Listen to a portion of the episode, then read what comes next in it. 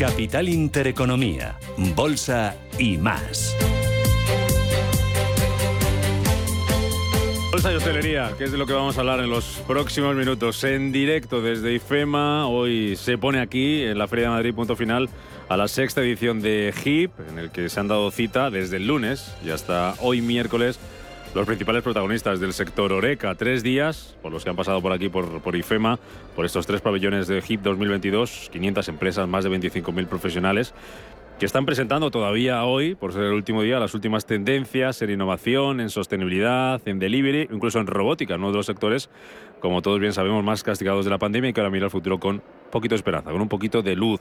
De hecho, la, el lema del HIP de este año es Ready, a New Oreca is coming, un nuevo Oreca está llegando. Vamos a hablar todo esto porque nos hemos acercado en este último día de feria hasta aquí desde Capital Intereconomía para conocer y para hablar con algunos de los protagonistas del sector, para tomarle el pulso al sector Oreca, para analizar cuál es su situación, cuáles son las tendencias y los retos a los que se enfrenta en un futuro. Vamos a hacer con invitados que van a ir pasando por este set que tiene aquí Radio Intereconomía y así lo vienen escuchando ustedes toda la semana con los compañeros de My Economy, de cierre de mercados y de media sesión, set en el pabellón 5 de IFEMA nuestro primer invitado de hoy es don Rodrigo Roche González, el director general de Sushikatesen, que es una red de restaurantes especializados, como bien pueden imaginar ustedes, en comida japonesa, que inició su andadura creo que en Segovia. Don Rodrigo, bienvenido, muy buenos días. Muy buenos días. ¿En Segovia por qué? Porque eran ustedes de allí, imagino.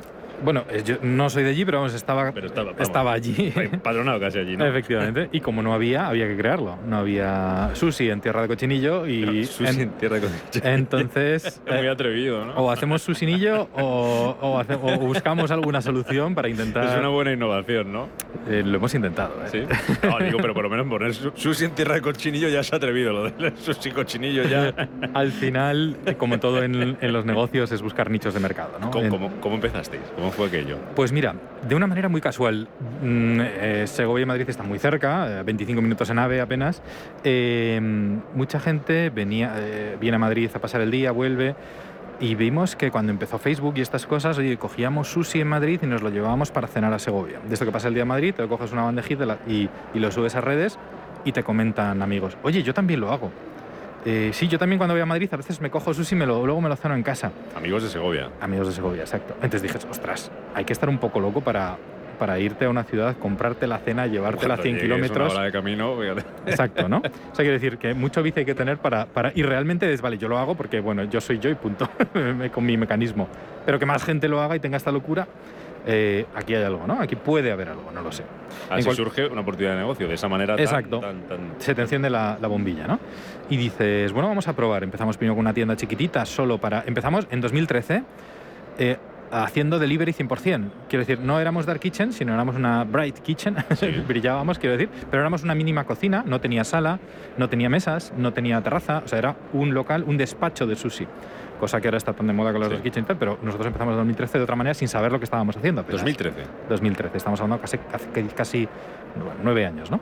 Eh, y, empezamos así, sirviendo sushi solo a domicilio a recoger. La gente no entendía el modelo, pero aquí no se puede comer, aquí no, no, esto es para recoger y para llevar. Luego hemos evolucionado, nos hemos cambiado de local, ahora sí que tenemos sala, hemos diversificado, ahora somos el grupo Sin Tenedor, restauración organizada, que ya hemos diversificado marcas. Tenemos nuestra marca de sushi, nuestra marca de pokés, de hamburguesas, de pizzas, de comida mexicana, de pastéis portugueses. Tenemos diferentes eh, tipos de negocio que se combinan en una única aplicación que es nuestra, que se llama Sin Tenedor, en la cual en las ciudades en las que estamos el cliente puede combinar y pedirse lo mismo un sushi con una pizza con una hamburguesa en un único pedido, lo ah. cual es una solución muy interesante para las familias. Claro, ya no hay todo el mundo le tiene por qué gustar una cosa solo. Correcto, porque cuando dices, vamos a pedir comida, vale, ¿qué pedimos? A mí no me gusta. Exacto, se acabó la pregunta ¿qué pedimos? No, tú pides a través de Sin Tenedor y pides lo que quieras y en un único pedido, porque la, cocina es centralizada, y en un único pedido te llega toda la... Eh, ¿En qué ciudades estáis? Pues estamos en Segovia, estamos en Valladolid, estamos aquí en, Rivas, hacia Madrid, estamos en Logroño y estamos en Ciudad Real. ¿Tenéis algún tipo de experiencia eh, primero empresarial y luego en el sector de la restauración y en tercero en el sushi cuando empezasteis en 2013, ¿o no? Pues no, no y no. Incluso yo estuve en los micrófonos de Radio Intereconomía, ¿Ah, soy periodista y como, como becario estuve en Radio Intereconomía en Logroño hace ya un montón de tiempo, así que Capital, la Bolsa y la Vida. Sí, lo conoces un poquito, ¿no? un poquito bastante. Lo conozco porque, porque ahí hacíamos nuestros, nuestros pinitos. Dedicado al mundo de la comunicación, vimos que mm, estuvimos también analizando posibilidad de franquiciarnos, tal, pero dijimos, lo que aportan realmente es la marca y nosotros somos capaces de hacer marca y comunicarla. Eh, ese know-how ya lo tenemos. Eh, yo soy cocinillas particularmente, entonces me gusta el mundo de la cocina. No soy cocinero, no tengo formación en ello, pero ahora ya sí, quiero decir, pero en su día cuando me puse no. Eh, entonces dices, bueno, vamos a trabajar, trabajar y trabajar, porque como tengo no, no y no, pues me tocará intentar darle la vuelta a la situación, ¿no? Y, con mucha formación, mucha pasión, que es lo que hay que poner en, la vida en general, ¿no? y mucha actitud, eh, pues, pues intentamos darle la vuelta a todo esto, formarnos en todos los aspectos, evidentemente dar palos de ciegos muchas veces, porque te equivocas, tienes que cambiar, tienes que mejorar, tienes que corregir, pero bueno, después de, de todo este tiempo pues logramos tener en las ciudades en las que estamos una marca bastante asentada, con una confianza del cliente bastante buena y haciendo lo que hoy todo el mundo hace mm. antes de que nacieran los Uber, los Globos, los Justit y toda esta gente que evidentemente eh, van a otro nivel y a otro ritmo, también perdiendo mucho dinero, mm. eh, porque viven de una burbuja, yo creo, importante, pero ahí están, ¿no? Ahí están posicionados y, ole por ellos. Mm. Y bueno, nosotros humildemente es lo que es lo que lo que trabajamos. Desde 2013, como nos cuentas, Rodrigo ha cambiado mucho el, sector en general de la restauración, el delivery también es una de las tendencias que hemos visto crecer más en los últimos años con la entrada de nuevos players, algunos nombres que dabas ahora mismo. Vosotros cómo os habéis adaptado y cómo habéis visto desde vuestra atalaya eh, cómo los cambios en el sector en estos nueve años, que en un sector como el de la restauración son muchos, porque han cambiado muchas cosas, ha innovado mucho, han cambiado también las tendencias de consumo. Hemos tenido una pandemia por medio que no sé si ha cambiado también mucho, ha afectado mucho al sector de la restauración Entiendo que al delivery a lo mejor algo menos, aunque algo también habréis tenido que hacer, ¿no? Como en todo se ha adaptado, ¿no? O sea, todo esto nos ha venido a, adaptarnos. El delivery ha cambiado. Nos ponemos en, en 2013, básicamente la gente pedía pizza y chino a domicilio. O sea, eran los dos grandes ejes de... Pero porque no había más oferta. O, porque no había o porque no se conocía. En cualquier caso, porque en la cabeza teníamos... Pido pizza o pido chino. Quiero decir, había más cosas, pero eran más residuales, ¿no? Entonces se ha abierto el mercado, se ha, se ha, no me gusta la palabra democratizar porque hay que tener mucho respeto a la democracia, pero esto es muy americano, ¿no? Lo de democratizar el mercado, que para mí no, no me gusta, pero en realidad se ha abierto el mercado y, y entonces gracias a esa apertura de mercado se ha vuelto a regular. Hemos vivido una, una pequeña locura con la, con la, entrada de los agregadores y, y, la agresividad que han tenido en, a nivel promociones. Agregadores, me habló de Uber Eats, de Globo, de Justit y el, y el fallecido Deliveroo en España. Y y haya habido una pequeña locura, o sea, no podía ser que todo era gratis, que todo era dos por uno, que, que todo el servicio a domicilio era gratis, que te regalo, compras un euro y te regalo 20. O sea, mm. eh, eh, pues, eh, aunque tengamos euro, nadie da duros a cuatro pesetas. esto es así. Entonces, cuando alguien te da un duro a cuatro pesetas, lo primero que hay que hacer es desconfiar. Ellos te dicen, no, no, es que nosotros estamos abriendo mercado, generando un segmento, tal, que sí, pero mientras tanto estamos perdiendo dinero, perdiendo dinero, perdiendo dinero. Y algunos han ido y algunos han ido, eh, o quizás porque perdían dinero. O sea, quiero decir que yo creo que la base de un negocio, por definición, es generar beneficio. Y si puedes plantearte como estrategia una, una pequeña, ¿no? un pequeño eh, bueno, voy a perder para invertir, para luego... Pero hay un momento en que eso se acaba y ya se ha acabado. Eso sí que es cierto que ese periodo se ha acabado, ahora están muy apretados los agregadores y afortunadamente estamos educando al cliente en que que te lleven la comida a casa calentita en media hora, 45 minutos, sin que tú hayas tenido que ir a hacer la compra, sin que hayas perdido tiempo para cocinar, sin que hayas tenido que gastar luz y gas para cocinar al precio que está, y que simplemente es abrir la puerta, eso es un lujo es un auténtico lujo y tenemos que considerarlo como tal y hay que valorarlo como tal. Mm. Encima los, todos los costes suben, pues el que estemos pagando 4, 6 o 7 o 8 euros por un servicio a domicilio como se paga, como se paga ya en España 4 euros y como se paga en Londres 8 o 9 euros, es algo a los, que, a los que nos vamos a tener que acostumbrar y si no, siempre está la opción de ir a recoger los pedidos. Ya, que hablas del, tema de los costes y de los precios, que estás viendo todo, o sea, todo lo que nos podamos imaginar y más, eh, ¿os siguen saliendo las cuentas? No. ¿A vosotros? No, o sea, y yo, estamos en una feria, en el HIP, donde siempre se muestra el lado amable de las cosas, eh, pues no, yo soy bastante pesimista. Quiero decir, eh, una gran cadena de hamburguesas que siempre vendía una hamburguesa por un euro, ahora vale 1,50. No sé si habéis hecho esta experiencia estos días, pero esto es, un 50% de subida. Vale, dices, es un euro y medio. Bueno, cuidado, es un 50% de subida. Quiero decir, el que no haya subido los precios los tiene que subir ya, y si no, cerrará. Y esto es una desgracia porque por mucho que nos suban 30 euros el salario mínimo interprofesional y tal, al final si te suben 30 euros y la vida te vale 200 euros más, perdona, déjame con, con, menos 30 y no me cobres los 200 más. Entonces yo creo que al final o sea, no sé, o, esto es un, o, estamos en una sociedad un tanto infantilizada o, no echamos bien las cuentas. Porque, eh, si se suben los precios corremos el riesgo a lo mejor de que afecte al consumo, consumo que parecía que se iba recuperando. No sé cómo lo veis vosotros, en qué punto está y cómo puede afectar esto ahora. Desgraciadamente estamos saliendo de una pandemia que no hemos salido y estamos entrando en una cosa para mí todavía peor. O sea, la pandemia hemos logrado adaptarnos, hemos tenido los Sabíamos que tenía final, no sabíamos cuándo, pero tenía final, ¿no? Y sabíamos, una vez pasados los dos, tres primeros meses del confinamiento duro, ya sabíamos lo que había que hacer y ya era cuestión de adaptarse. Y luego ya trabajar. El que no se supo adaptar, desgraciadamente murió, y el que no, se adaptó y continuó. Pero los precios estaban razonables, eh, la luz estaba razonable, la gasolina estaba incluso barata. Quiero decir, no había problemas económicos, había un problema de infraestructura, organización, dinámica, de dinámica, ¿no? Sería la palabra. Pero es que ahora no es que ahora precisamente la dinámica vuelve a funcionar, pero si el que antes tenía X para gastar se lo está gastando lógicamente en gasolina, en luz, porque son los básicos, son los que tiene que, le quedará menos dinero para consumir. Y si sale un día a cenar, le cuesta casi el doble de lo que le costaba antes. Entonces en vez de dos días sale uno. Entonces al final... ¿Todo esto quién lo va a pagar? Pues lo primero, los recursos humanos. Está mm. claro. Si vendes menos, necesitas menos gente para trabajar. Y eso es el drama. Y eso es un drama. Con lo cual, eh, complicado.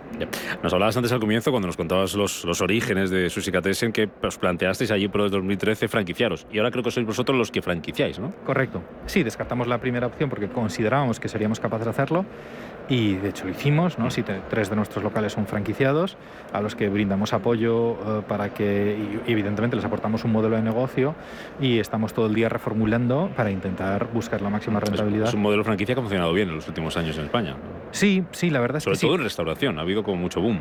Sí, siempre lo ha funcionado. Restauración es un, factor, o sea, un sector franquiciable por definición, ¿no? Pero pero, pero sí, la verdad es que, que, bueno, la gente sigue confiando. Y eso que la restauración es un segmento complicado, ¿eh? Eh, porque aparentemente hay mucho margen. Quiero decir, te cuesta tanto y lo vendes por ya, pero luego hay un montón de gastos eh, generales que hacen que ya no sea solo el, coste del, del, ingrediente, sino todo lo que va aparejado de ello. Y hay que echar muy bien las cuentas para que las cosas salgan. es, un sector más complicado de lo que aparentemente parece. Mm. ¿El cliente ha cambiado mucho en los años que lleváis vosotros, que son 10? ¿Da tiempo para, para hacer un poquito de, balance y de ver cómo está? Sí ha cambiado, pero por una cuestión de evolución, digamos, lógica y natural. Al principio no paraba de sonar el teléfono. Hoy en día a lo mejor nos piden 3, 4 personas por teléfono. Quiero decir, el 90% te lo pide online. Quiero decir, ha habido, ha habido un cambio digitalizador lo cual es maravilloso, eh, por, por, parte del cliente, el propio cliente, que por definición, hombre, entre coger una llamada de teléfono, ¿qué voy a pedir? Pues no sé, mira, somos dos personas, y dices, cuéntame la carta, tiras 10 minutos hablando con una persona para que te haga un pedido de 20 euros, y dices, Dios mío, es que no me sale la... O sea, y además que es peor, quiero decir, porque ahora lo maravilloso es que te metes en la web lab, tienes las fotos de los que antes jamás veías las fotos de los platos. Y es que ya sabes lo que te vas a comer. O sea, te falta olerlo. Pero poco o sea, que por el nombre no, no sé, no tengo ni idea qué y a veces por el nombre, exacto. Si no estás muy... Eh, eh, si no sabes de sushi, a lo mejor te digo un gunkan... ¿Cuál es el tipo este? Yo que consumo sushi a veces que no sé cuál es uno, cuál es otro. un gunkan de tobico, ah. se lo dices a una persona que no, sabe y, es que no sé de qué me estás hablando. Una persona que sabe sí, pero entonces hay que explicarlo. Sin embargo, si lo ves, dices, ah, vale, ya sé, es, es esto. Esto sí, sí me gusta, eso lo por una vez me gusta puedes ver la foto, puedes leer el detalle de los ingredientes, puedes ver los alérgenos. O sea, quiero decir, eh, al final es muchísimo mejor, ¿no? Para todos. Y nosotros, yo soy muy partidario del valor del ser humano como empleado, quiero decir. Eh, eh, las personas tenemos que aportar valor a lo que hacemos y tenemos que asesorar al cliente, tenemos que intentar que sea que esté contento y que funcione bien. Pero todo lo que pueda hacer una máquina, por favor que lo haga una máquina. Porque todo, pedir un, raticar un pedido, si lo puedes hacer tú online desde tu móvil, la persona te podrá ayudar si tienes un problema, te podrá mm, aconsejar, pero todo lo que puede hacer una máquina, maravilloso para que las personas desarrollemos pues para todo lo que valemos. ¿no? Mm. Dos cositas muy rápidas, eh, Rodrigo. ¿Qué planes de futuro tenéis a nivel empresarial? Dentro de esta incertidumbre, que ya nos contabas antes, que hay que contar con ella también. Claro, antes se podía hacer planes a medio y largo plazo, yo creo que ahora es. Mm, da igual, quiero hacer, hacer planes a medio y largo plazo. Yo creo que la, eh, nosotros nos ponemos un objetivo de un año, eh, nos vamos a ver dentro de un año, quiero decir, eh, a ver qué pasa con la guerra de Ucrania, a ver cuánto dura, que para nosotros es muy importante, cuánto dura esta inflación, si realmente se reconduce o no. Y ahora mismo el principal objetivo es mantenernos y, sostener, sostenibilidad. ¿no? O, sea, plan de expansión de momento un poco paralizado. No, no, plan de concentración. O sea, tenemos que hacer, eh, mantenernos firmes. Creemos que eso es un éxito, que el que, el que salga vivo después de un coronavirus y de, de una guerra eh, es, es, un Superman. Quiero mm. decir, puedes abrir también ¿eh? y nos llegan eh, gente candidata y tal. Sí, pero al final también hay que seleccionar muy bien los perfiles de la gente. ¿Qué tiene que tener alguien que quiera abrir una franquicia en el eh, ámbito de la restauración en general y en, concreto en particular en el que os movéis vosotros, aunque ya nos decíais que ya habéis ampliado un poco, no solamente sushi, sino también otro tipo de, de productos sin tenedor, ¿era verdad? Sin tenedor, correcto.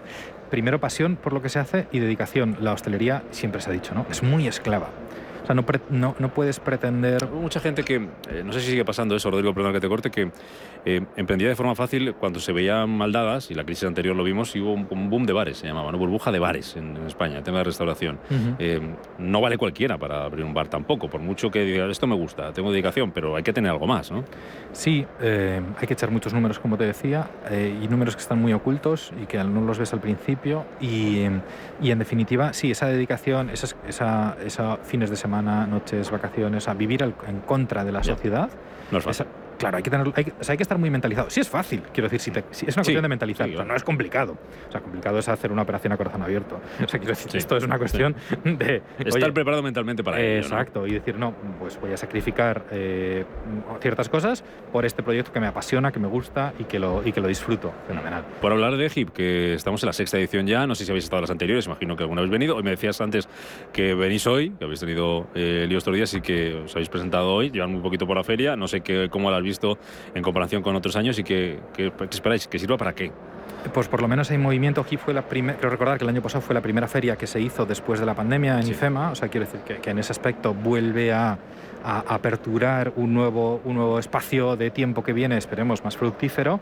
Y lo que esperamos es que el sector, por lo menos, nos animemos entre nosotros y que, y que sirva para, para intentar tirar hacia adelante o ayudarnos a compartir experiencias, a esto que hacéis en Radio Intereconomía, de eh, poner gente, ejemplos y que al final de todo se aprende, ¿no? Y mira, yo hice esto, yo hice aquello, o sea, a este networking, ¿no? Que, yo he fallado en esto, que a veces es muy importante claro, también. Claro, no, no, es que se aprende más con los fallos, ¿no? Oye, he fallado esto, genial, pues, pues me lo quedo para no, ir no cometer el mismo error, ¿no? Entonces, todo ese aprendizaje, fíjate lo que aprendemos cada uno de nosotros en nuestro día a día, si encima te lo cuenta el del lado, estás aprendiendo el doble, es como que has vivido el doble. Eso es maravilloso. Que sirva para eso, que vaya muy bien este último día de feria, que estáis eh, por aquí, Rodrigo Roche González, director general de Sushi Catesen. Un placer, enhorabuena por lo conseguido hasta ahora. Vamos a ver si la cosa no se tuerce mucho y que por lo menos aguantemos y nos veamos el año que viene como estamos, tal y como estamos. Después de lo que hemos pasado no es poco. Gracias, Rodrigo. Hasta cuando quieras. muchos, muchos éxitos. Eh, seguimos conociendo invitados en, estos micrófonos de HIP 2022, 11 y 23 minutos de, de la mañana. Y saludamos a, a nuestro siguiente invitado, a la siguiente persona que nos va a acompañar, con el que vamos a seguir aprendiendo del sector, de, negocio, de, este HIP 2022. Es don Víctor Borrás, el director de marketing de Nauf Industries. Se dedica a envases, a embalaje, a todo esto que nos va a contar él mucho mejor que nosotros. Don Víctor, bienvenido, muy buenos días. Hola, buenos días. Gracias por venir a vernos. Muchos años haciendo esto, desde, desde el año 32, 1932 creo. Sí, de hecho la empresa es una empresa familiar de origen franco-alemán el SNAUF, que pertenecemos a un gran grupo que está ubicado a nivel mundial. Y una de las divisiones, la división plástica, donde nos dedicamos a fabricar packaging. ¿De qué? ¿Packaging de qué? ¿Cómo lo fabrican? Hablamos un poquito del producto para los que no sabemos mucho de ello. Bueno, pues eh, tenemos distintas líneas. Eh, una línea es envases de un solo uso y luego también tenemos una línea de envases retornables, que es para aquí donde hemos venido estos días a presentarlo. Y luego tenemos soluciones eh, de envasado al, vacío para también el sector Oreca. o sea que trabajan con el sector Oreca, no con el cliente final consumidor, sino con, con restauración, ¿no? Correcto. Tenemos clientes del sector catering, eh, grandes fabricantes de, comida preparada y de platos preparados y le hacemos el servicio pues, de los envases que necesitan para proteger y guardar su, la, la, comida que luego sirven a los restaurantes. ¿Y por dónde van las tendencias ahora mismo en esto del, del packaging, del, embalaje, del, envase, que es lo que le reclaman los clientes? Pues ahora mismo estamos en tutum revolutum, ahora con todo el tema de la normativa, está todo el mundo súper despistado.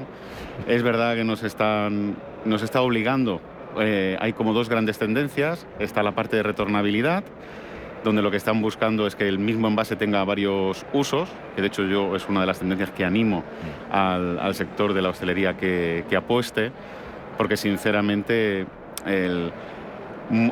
muchos grupos eh, lo que han hecho a fecha de hoy es simplemente hacer un cambio de material, pero al final, desgraciadamente, si nos vamos a las grandes cadenas de, comida rápida, sobre todo, te das cuenta que al final el ciudadano sigue haciendo exactamente lo mismo y lo tira. Entonces, antes cambiamos las cucharillas de plástico y ahora son cucharillas de madera, con lo que al final el resultado es iba a decir el mismo, pero en, este caso concreto yo incluso diría que es peor, porque lo que sucede es que ahora mismo materiales que antes eran reciclables y se podían reciclar y ya tenían su circuito, pues ahora nos encontramos que se mezclan todos. Y entonces nos encontramos. hacer más con ello, ¿no? Exactamente. Entonces nos encontramos en una situación un poco rara, vamos a dejarlo ahí. Y luego está toda, toda la parte de, de nuevos materiales. Eh, actualmente el sector del plástico que está muy atacado, pero, eh, pero afortunadamente pues estamos dando una respuesta y llevamos dos años eh, ofreciendo soluciones de plásticos reciclados químicamente que garantizan perfectamente pues, la higiene y salubridad para los consumidores. Hmm. Y ahí estamos. O sea, que ustedes trabajan en, qué material, de todos estos que nos contaba y todos los frentes que hay abiertos, eh, ¿se ha tenido que adaptar o...? Sí, sí, sí, nosotros somos especialistas en dos grandes, en monomateriales, es decir, todos nuestros envases no son multicapa, con lo que son muy fácilmente reciclables, y tenemos dos líneas, ¿no? está la, línea estándar, vamos a decir, de toda la vida, que es eh, la de origen petrolífero, hmm. y ahora pues con los polipropilenos o los estirenos en los cuales trabajamos, pues tenemos también la línea, vamos a decir, eh, más ecológica o más sostenible, unos de origen vegetal y otros de reciclado químico eh, de posconsumo, que es lo que permite pues eso, que la gente pues, eh, le dé esa imagen, que es lo que nos están solicitando, esa imagen verde y de economía circular, donde se demuestre realmente que el, propio envase luego se puede reaprovechar para convertirlo otra vez nuevamente en materia prima y otra vez nuevamente en un, nuevo envase, como están haciendo las botellas de PET. También se les está encareciendo todo el tema de materiales, imagino, ¿no? Como nos contaba nuestro invitado anterior, ¿no? ¿Cómo, ¿Cómo lo están afrontando eso? ¿Cómo les está afectando? Bueno, la verdad que ahora en esta situación puntual en la cual nos vivimos es una verdadera locura, eh, sobre todo porque ya no simplemente el tema de materiales. Aquí los fabricantes lo que uno de los problemas que más sufrimos en la parte energética, porque al final no simplemente se necesita electricidad, sino también necesitas gas para poder calentar y, poder moldear eh, los productos. ¿no? Va a depender muy mucho de las tecnologías, pero en nuestro caso que utilizamos vapor de agua para hacer los envases expandidos, pues básicamente una de nuestras energías principales es el, el gas. Y sí, lo estamos sufriendo. Desgraciadamente estamos intentando amortiguarlo todo lo posible, pero bueno, nos encontramos en una situación pues que en breve vamos a tener que repercutir a, todos para nuestra desgracia, porque no tenemos ninguna voluntad de, hacerlo, pero el mercado nos está obligando. ¿Cómo les ha cambiado el el volumen de negocio. No sé si les ha cambiado mucho, poco, o así más o menos igual con lo que estamos viendo con el cambio de tendencias. Nos decía usted que se dedicaban antes, por ejemplo, a tema de comidas a domicilio, temas de llevar, catering. Hemos visto que la gente, el consumidor final, nosotros, los que pedimos comida, pedimos cena, por ejemplo, cada vez lo hacemos más. ¿Eso a ustedes les ha dado más una carga de trabajo extra? ¿Les ha cambiado mucho el, el paso? ¿Cómo lo han afrontado?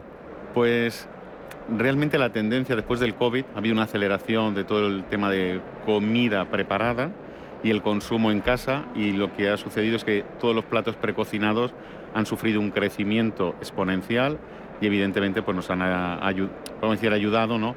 a lo que son las ventas de justamente para platos preparados pues se ha elevado y otras líneas que eran más tradicionales pues eh, se han estabilizado y se han visto compensadas por, esto, por estos nuevos consumos. Más o menos lo comido por servido.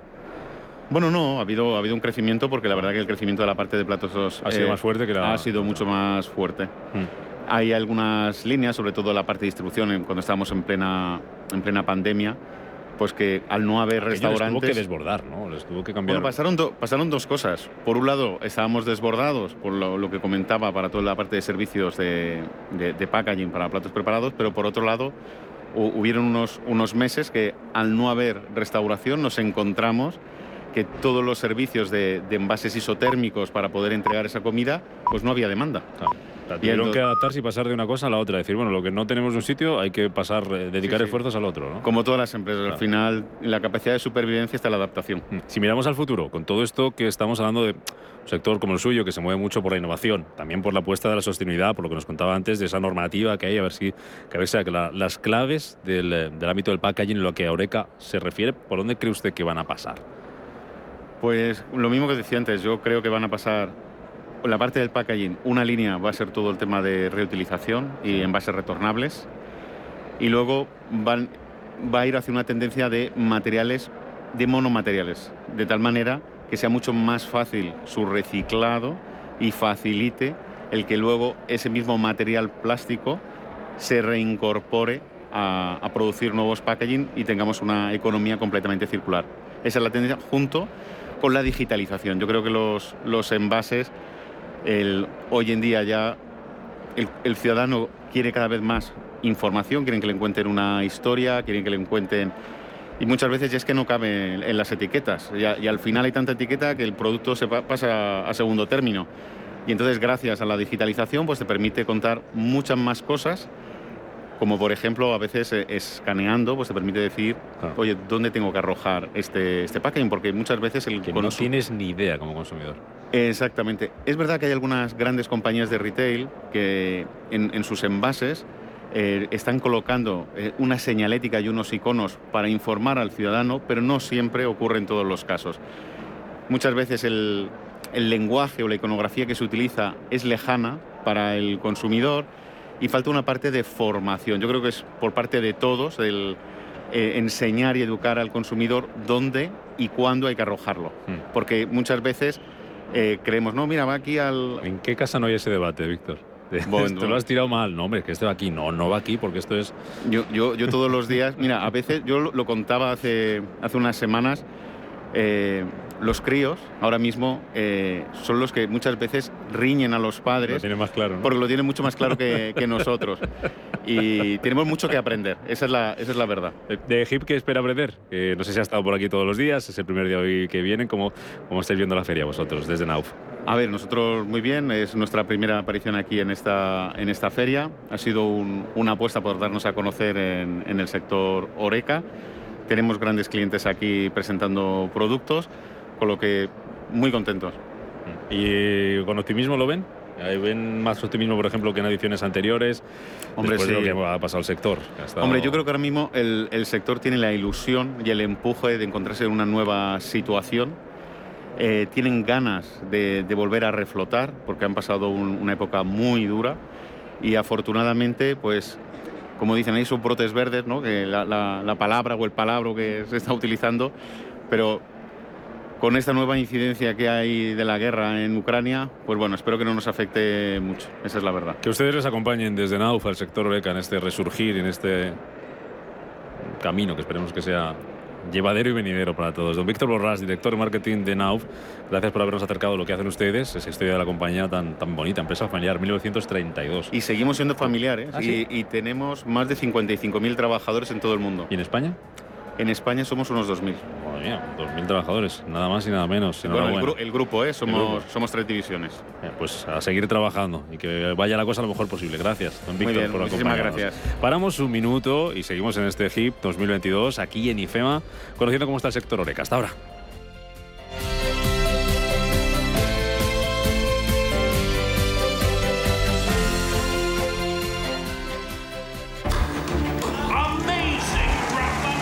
En Santander Private Banking sabemos que ser un número uno conlleva la responsabilidad de conseguir unos resultados únicos.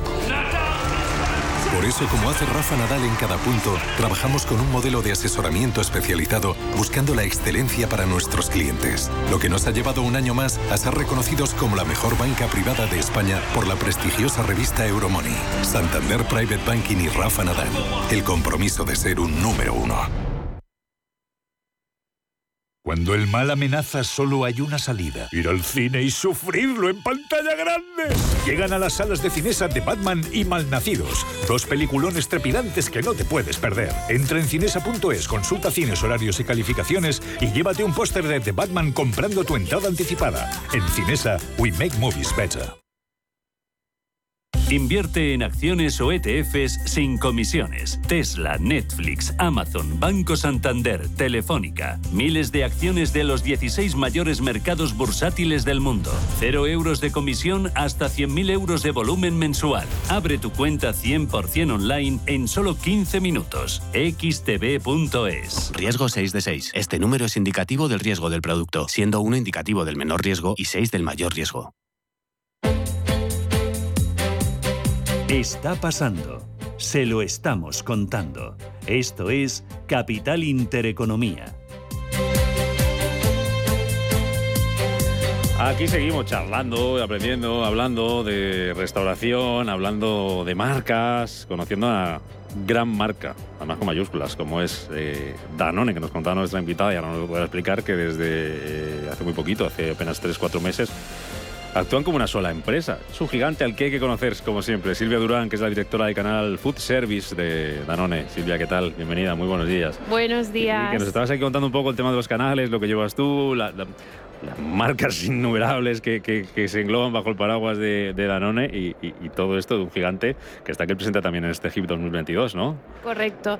Sí, como, como te comentaba, para mí la, la gran novedad, más allá de, del portafolio que, que, ya hablaremos, es la integración ¿no? de, de, las tres unidades de negocio, de lácteos, de yogures y toda la parte de vegetal, eh, funcionando como una sola entidad, una sola empresa, lo cual nos permite ahora eh, a todos nuestros clientes, ¿no? Eh, en concreto hoy de la parte de restauración, sí. de hostelería, eh, poder ofrecer un, un, una única solución ¿no? en, en una, un solo proveedor y con ello pues facilitar mucho más todo lo que es la, la, la operativa, las negociaciones ¿no? y, y, la integración en, en un solo proveedor. Cuéntanos porque ha venido, eh, no lo pueden ver, bueno, sí lo van a poder ver en nuestra, en nuestra cuenta de Twitter, entiendo que lo van a poder ver enseguida porque nos ha traído Silvia, ha venido acompañada con, con sus hijos pequeñitos aquí con, con, con productos, ¿no? Entonces esto se, imagino que será parte de lo que estáis presentando aquí en este HIP 2022 o alguna de las últimas novedades que tengáis, ¿no? Cuéntanos. Correcto.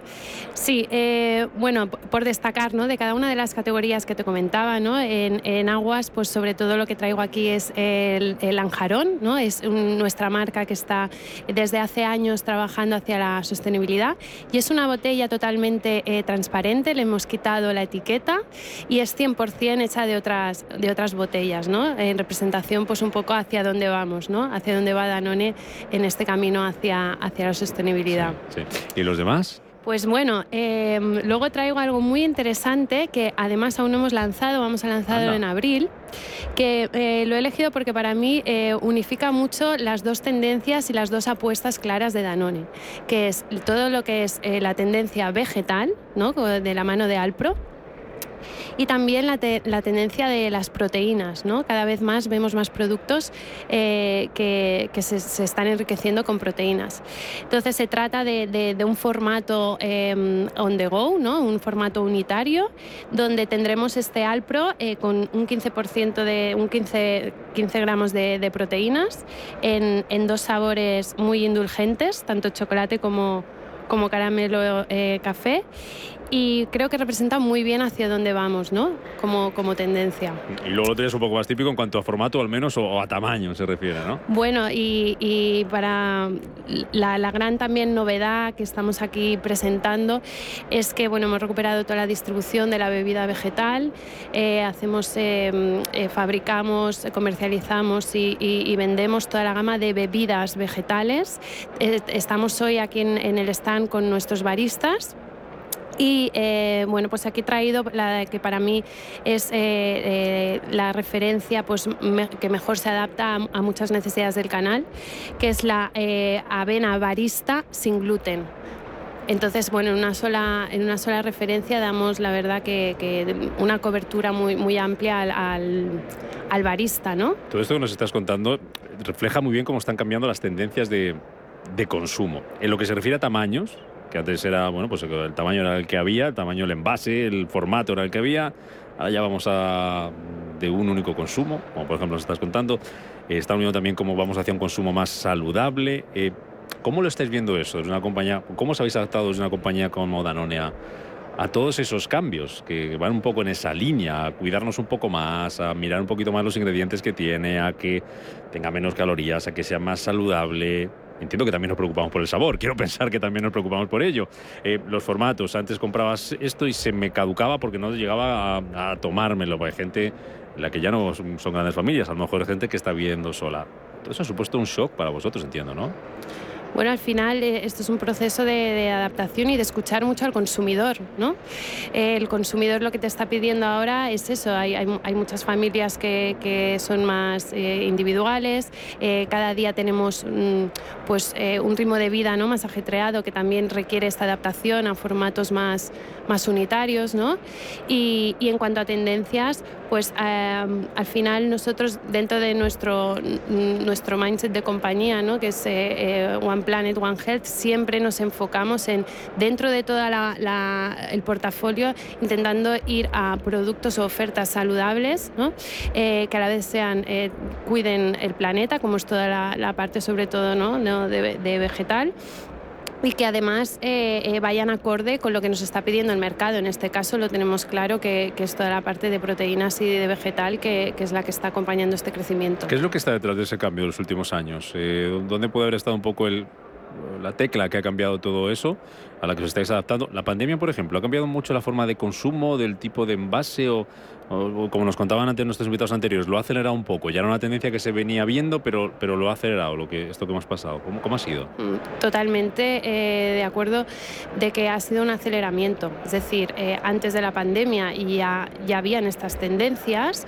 pero sí que es verdad que ahora el consumidor es mucho más exigente, mira mucho más lo que come entonces, esto lo, que hace es que todos los, proveedores y fabricantes pues hayamos tenido que, acelerar y poner la maquinaria a tope para, para ofrecer lo que el mercado quiere. ¿El auge del comercio electrónico a vosotros os ha cambiado mucho? ¿Os ha, os ha hecho variar mucho vuestra hoja de ruta?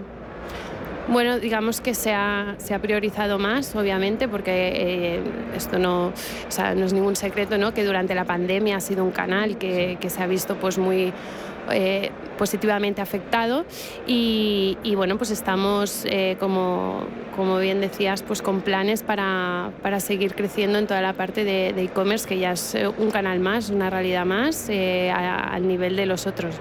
Y de sostenibilidad, por ejemplo, en bases, que de Danone eso sabéis, sabéis mucho, con ese lema que decías antes, un One eh, Planet, One Health, es verdad. Em, ¿cómo, lo, ¿Cómo lo estáis afrontando? Eh, todo el hecho de, la sostenibilidad, la normativa que nos decía nuestro invitado anterior, que se dedican en su empresa Naufa a esto. Em, eh, ¿Eso cómo está siendo? ¿Cómo está siendo eso desde dentro de Danone? ¿Cómo se está viviendo? Hombre, para nosotros, pues como, como bien decías, eh, dentro de, nuestro ser, ¿no? Es algo que nos ocupa y nos preocupa, ¿no? Por lo tanto, pues hay, hay, muchas acciones enfocadas precisamente pues a, esto, ¿no? A, hacer una sociedad mejor y em, para eso creemos que si nuestros productos son más sostenibles, ¿no? Y más saludables eh, y el consumidor eh, los, los consume, ayudaremos al planeta a ser más saludable. Por lo tanto, todas nuestras acciones también eh, pensando desde la innovación de un producto, pues tenemos en cuenta esta parte. El consumo como marcha, que vosotros como gran empresa que abarca muchos canales, muchas, muchas ramas dentro del sector alimentario, sois un buen termómetro para ver cómo está, cómo está la cosa. ¿Cómo está el consumo ahora mismo en España? Bueno, en la parte de hostelería, ¿no? que es eh, de lo que estamos hoy hablando. La parte de hostelería hoy mejor que el año pasado, a lo mejor, ¿no? que estaba cerrado. Sí, bueno, correcto. Ahora ya con el fin de las restricciones, ¿no? que sí que es verdad que esta sexta ola nos pilló a todos un poco ¿no? de, por sorpresa, pero ahora ya saliendo de esta sexta ola y bueno, también pues, pues el pulso que tenemos a nivel de ventas y también con las conversaciones con clientes, sí que se prevé que, que, ya nos vayamos acercando hacia esos números del 2019. ¿no? no será de forma radical, va a ser algo gradual. Nosotros tenemos también mucha, mucho foco ¿no? en, en recuperar esta esta parte también de, numérica, ¿no? porque ha habido muchos cierres también en, la restauración. Y obviamente pues... Se veía, luz, ¿no? Se veía un poquito de luz. Se, veía luz, se veía luz, sí. Em, por último, HIP 2022, eh, por lo que has podido ver en estos días de feria que, termina hoy, ¿cómo, cómo ha sido? ¿Qué, ¿Qué, balance haces? ¿Qué te ha llamado la atención? Nosotros estuvimos el año pasado y la verdad es que del año pasado a este, pues claro, no, hay color, ¿no? Se, se, nota ya un ambiente, pues eso, mucho más optimismo. Em, mucha más innovación, ¿no? Eh, se ve que, que, también pues hay un, un despertar ¿no? de, de, la hostelería de nuevo. Y, y, muy bien, yo creo que es el punto de encuentro de referencia de, de la hostelería y pues nosotros muy contentos de estar aquí otro pues año más. Pues nosotros encantados de conocer desde dentro y de cerca las innovaciones de una gran compañía como es Danone, con Silvia Durán, su directora del canal food service de, de, esta compañía. Que siga yendo bien la cosa, que hayamos aprendido mucho, que seguro que sí, así ha sido, de la pandemia y a seguir innovando, que esto no para, ¿no? Correcto. Silvia, un placer. Gracias por estar con nosotros. Muchas que vaya gracias. muy bien lo que queda de, de, feria. Y antes de terminar con nuestro cuarto y último invitado de hoy, que nos quedan 15 minutitos para llegar a las... Eh, 12 del mediodía, nos vamos a volver a sentar a la mesa, vamos a volver a sentarnos en un restaurante como lo, pues como lo hacíamos antes. También se puede pedir comida para llevar comida a domicilio, pero siempre hemos echado de menos durante los últimos meses poder sentarnos alrededor de una mesa. Javier eh, Floristán es el fundador, consejero delegado de La Mafia se sienta a la mesa. Don Javier, ¿cómo estás? Bienvenido, muy buenos días y gracias por acompañarnos. Buenos días a todos. Yo creo que todo el mundo sabe quién sois. Eh, una cadena aragonesa, que yo eso sí que no lo sabía, ¿eh? por ejemplo, eso sí que eh, me he enterado antes de, de, charlar contigo. Sí, de, después Comi de 20 años cuesta de que. Sí, de, que se, comida italiana mediterránea, claro, estáis en tantos sitios que esto piensas que puede haber nacido en cualquier sitio de España, pero en comida de Aragón, ¿cómo, ¿cómo fue aquello? ¿Cómo fueron los orígenes? ¿Cuándo comenzasteis? ¿Cómo y por qué? Bueno, eh, a ver, el, el, comenzó en el. Bueno, yo hice la mili, el servicio militar, que ahora no se hace en el 97. Y como ahí se. de los últimos, Sí, fui de los, de últimos. los últimos. Y como ahí se, hay mucho tiempo para pensar, pues yo, yo soy decorador de profesión. No digas que la idea nació, ya, en la nació en la mili. Nació en la mili. Ahí, así es. O sea, ahí pues teníamos mucho tiempo para pensar. ¿Qué te tocó pues, cocina oye, muchas veces o qué? No, no, tocaba el tambor. o sea que, no, lo que pasa es que, que tuve un, un amigo eh, que, que, bueno, era chef de cocina y yo era decorador y pensamos, oye, ¿por qué no Hacemos tú, algo. hacemos algo conjuntamente? Y nos juntamos dos emprendedores en la mili y un año parados que, que teníamos que hacer algo. Y a los 15 días De salir. de, de salir montamos un primer restaurante y a partir de ahí pues a crecer, ¿no? ¿Y 25 años después dónde estáis? ¿Cómo ha sido un poco el crecimiento? Sí, pues eh, a ver, eh, hemos pasado pues diferentes, eh, porque bueno, vivimos la crisis del 2008, que fue una crisis galopante, y ahora hemos vivido la pandemia, pero lo hemos visto de otra manera porque una vez ya que vivimos esa crisis del 2008, pues veíamos que, tenía un fin, ¿no? Y que entendía, aunque sí que es cierto, que pensábamos que, iba a durar menos, pero bueno, nos, ha pillado en, otro punto muy diferente al, que nos encontramos en el, en el 2008. Actualmente eh, la mafia ya es una cadena pues, que está en su madurez, eh, ya con, en, esta, en esta pandemia pues, con casi 50 locales a nivel, a nivel nacional y lo que sí que ha hecho es frenar un poco pues, eh, la expansión que teníamos prevista, pero en el momento que estamos saliendo de, de la pandemia pues esos perfiles de tanto de franquiciados que quieren eh, seguir creciendo o nuevos eh, franquiciados eh, pues están pensando de momento o de nuevo en crecer y actualmente pues tenemos 15 locales firmados para, para abrir en, en este año. O sea que esperemos que, que todo lo que viene de, de, la guerra no pare este plan de expansión que es muy fuerte y muy potente. Una compañía como la vuestra, como la mafia, con, con casi 50 locales físicos, sitios a los que iba sigue yendo, pero iba antes la gente a comer, iba a cenar y que de repente un día para otro se lo cierran, ¿cómo lo habéis vivido? Bueno, fue, fue muy duro, ¿no? Los, los primeros días de, de, cierre fue muy duro porque eh, al final estamos cerca de mil trabajadores, porque estamos, tenemos un orador propio, eh, tenemos eh, oficinas centrales y luego pues cerca de 50 restaurantes, entonces teníamos que dar la cara. Yo lo primero que hice con el equipo de, central y, y, fábrica que nuestro objetivo número uno era mantener los puestos de trabajo y así lo hemos cumplido, mantuvimos el 100% de los, de los puestos de trabajo y por supuesto eh, pues, eh, salvar la empresa, pues no sabíamos en ese momento a qué nos enfrentábamos. Pero bueno, sí que, que tuvimos luego pues, el apoyo eh, financiero y económico pues, a través de, de los préstamos COVID y, y, la verdad pues que, que, hemos salido mejor, mejor de lo esperado. ¿no? Y eso muy, que la muy cambiados, habéis salido muy cambiados, es decir, eh, esa tendencia que ya nos han contado aquí algunos invitados, eh, menos sala, más delivery a lo mejor, o, o, no? No tanto, a ver, nosotros antes de la pandemia estamos aproximadamente entre el 5 y el 6% de las ventas delivery y sí que en estos momentos eh, hemos doblado, estamos en un 10, un 11, pero tampoco es tan relevante, ¿no? Sí que, hombre, es, es, es crecer y lo bueno, yo siempre me quedo con lo positivo de estas cosas. Entonces, ¿yo con qué me quedo de la pandemia? Pues que hemos crecido Eh, hemos doblado lo que es el delivery, que estamos ya recuperando las ventas del 19, o sea, ya el, mes de febrero y el mes de marzo estamos ya recuperando las ventas del 19, con lo cual nos encontramos ante un nuevo cliente mucho más digital, eh, más tecnológico. Eh, todo el tema de las cartas QR nos da también pie para hacer nuevas cosas y, el, tema del delivery y takeaway pues es un nuevo escenario en el cual nos encontramos una nueva venta que estamos ganando que antes no estaba, que antes esa venta se iba hacia otro lado. Que nos ha hecho muy perezosos a los consumidores y ahí me pongo yo, me lo llevan, estoy en casa con las zapatillas puestas y no salgo. Los, los que tenéis restaurantes físicos en un número importante como vosotros, ¿cómo estáis trabajando para eh, que ese cliente no sea vago? Es decir, que se habla mucho de experiencias, ¿no? ¿Cómo, se le, cómo se le, qué, se le puede dar a ese cliente para, para que, mira, quítate el pijama, quítate el chándal, sal y vete a cenar a un pues, restaurante? Mira, nosotros en la, en la, pandemia, como te comentaba antes, en, en, esa reunión inicial que dijimos, bueno, vamos a mantener los puestos de trabajo, una de las cosas que tuvo buena la pandemia es que estuvimos durante casi tres meses sin poder viajar y todo el equipo directivo pensando en oye, ¿cómo íbamos a afrontar el futuro? Entonces, lo que hicimos fue que fuese un acelerador de, lo que queríamos hacer en los próximos dos años. O sea, fuimos capaces en tres meses en presentar a todos los franquiciados lo que era la Mafia 4.0, que ahora te lo comento muy rápidamente qué consistía, eh, presentarlo en tres meses. Entonces, ¿en qué consistía la Mafia 4.0? Pues eh, ser muy tecnológicos y digitales, que ya lo éramos porque nuestra cadena siempre ha sido muy, muy tecnológica. Eh, mejorar toda la parte de, ambientación y producto para conseguir esa experiencia que comentábamos antes, que veíamos que era clave. O sea, para sacar al cliente de casa teníamos que buscar una experiencia y esa experiencia lo buscamos, pues eso, con la parte de ambientación, imagen y mejorando y aumentando la calidad de producto con unos productos exclusivos que podemos hacer en nuestro obrador propio, con la idea de que sean productos que si quieres comer ese producto solo puedas ir a la mafia a comer ese producto. Y eso es lo que estamos viendo ahora, que sí que atrae también al cliente. Entonces, eh, ahora te contesto a esa pregunta. Que no pueda comerse en casa. Eso, algo diferente. No es cuestión de hacer unos espagueti con boloñesa, que eso te lo haces en casa, sino estamos haciendo, por ejemplo, pues un relleno de morcilla con piquillo, cosas muy diferentes que no hay en el mercado a nivel internacional. ¿no? Y el consumo bien, nos Notáis ya mejora de... Sí, sí, sí. Nosotros ya en febrero eh, y, marzo estamos ya aumentando las ventas del 2019. Sí, sí.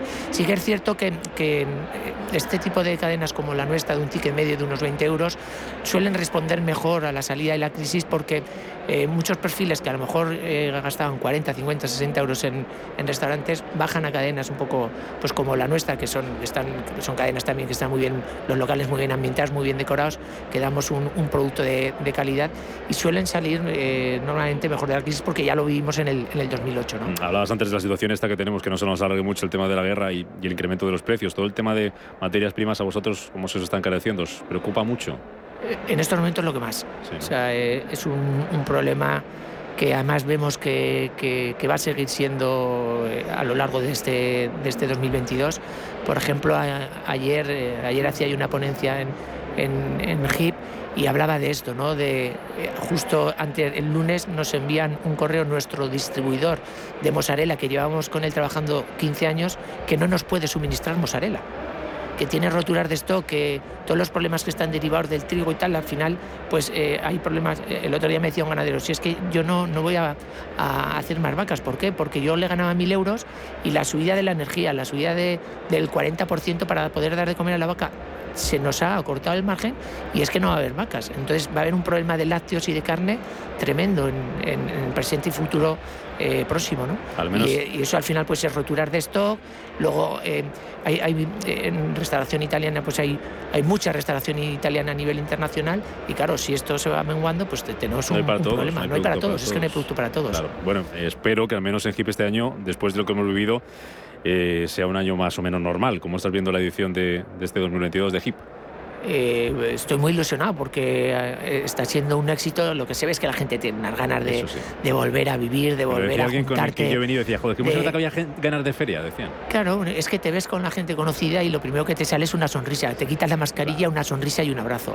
Y eso para la restauración es bueno porque lo que vemos es que la gente lo que quiere es volver a salir, a disfrutar, a, a, volver a estar con los amigos, con la familia. Perdido, ¿verdad? Eso nunca lo hemos perdido. No, pero se está potenciando, ¿no? Se está potenciando. Es una una de las cosas buenas que, ha tenido ¿no? la pandemia. Don Javier Floristán, me alegra mucho conocer a alguien al que la mil le haya valido para algo. de verdad que eso ha sido una sorpresa, ¿no?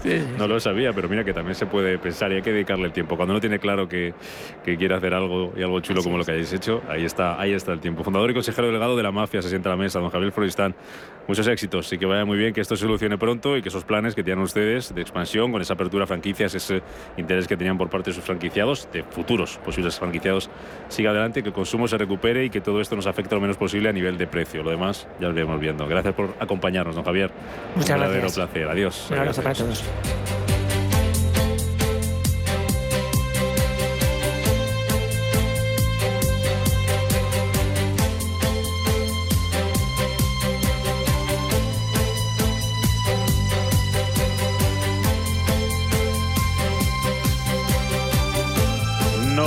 Quedan cinco minutitos para llegar a las 12 del mediodía y creo que lo tenemos por ahí preparado, la música con la que nos vamos hoy, que es uno de los cantautores españoles más destacados que cumple años. Venga, vamos con él.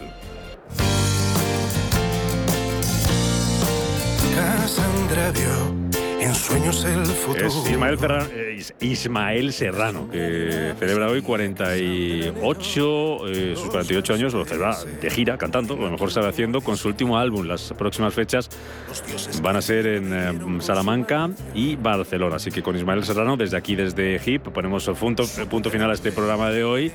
Y casi, casi, casi ya, aunque quedan todavía unas, horitas de feria, damos por clausurado esta sexta edición de HIP en, su versión de 2022. La feria para los profesionales del sector Oreca que se han vuelto a reunir con más optimismo, como han visto ustedes, eh, después de la pandemia. Deseándoles que pasen un feliz eh, miércoles, se quedan con las noticias en Radio Intereconomía. Después eh, Rafa Jiménez con la media sesión. Los de Capital mañana a las 7 de la mañana. Sean felices. Adiós. La luz del alba asomar por la cancela que nadie jamás abrió. Equipo, compromiso, futuro. Capital Intereconomía. Años le esperaba, Cassandra habló a todos de sus sueños, mas nadie la oyó.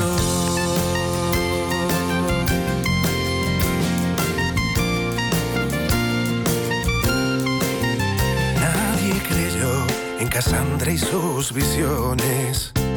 Y la gente solo vio en su augurio delirio y locura. La condenaron a vagar perdida y sola. Herejías mostrar la verdad descarnada y desnuda. Abandonada tras los años la encontró. Un muchacho que andaba buscando esperanza y respuestas. Cassandra habló Radio Intereconomía, en el 95.1 de frecuencia modulada. Número 1 en información económica. Capital Intereconomía, cierre de mercados. Radio Intereconomía, en el dial 95.1. Di que nos escuchas.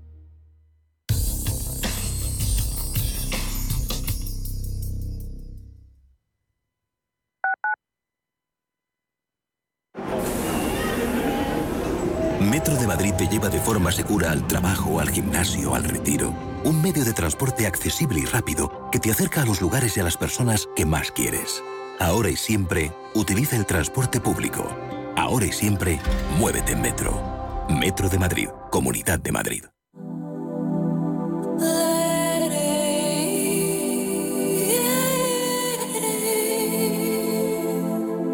Ruta 42.